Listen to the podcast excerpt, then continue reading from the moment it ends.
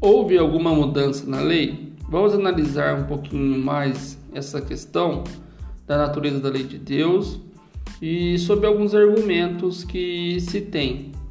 E que toda a lei de Deus é transitória por causa de mudanças óbvias.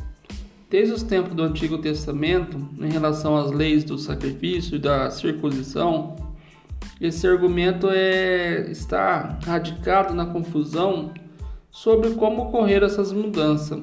A Bíblia ressalta que a parte dessa confusão decorre de diferenças de ministérios ou administrações. Paulo escreve sobre a lei espiritual de Deus em Romanos 7, verso 14, e também sobre a diversidade de ministério. Mas o Senhor é o mesmo. Em Coríntios 12, 5, vai estar relatando isso melhor. Ademais, Paulo escreveu também sobre as diferenças entre o ministério da antiga aliança, ou a administração, e a nova aliança também. 2 Coríntios versos 3.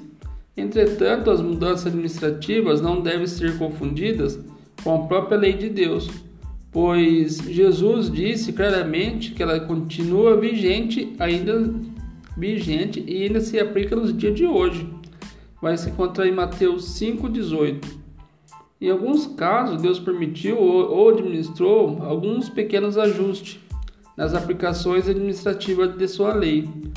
Em todo caso, as Escrituras esclarecem que essa mudança administrativa no Novo Testamento e não encontramos nenhuma mudança administrativa em relação a carne limpas ou imunda, ou seja, ela continuou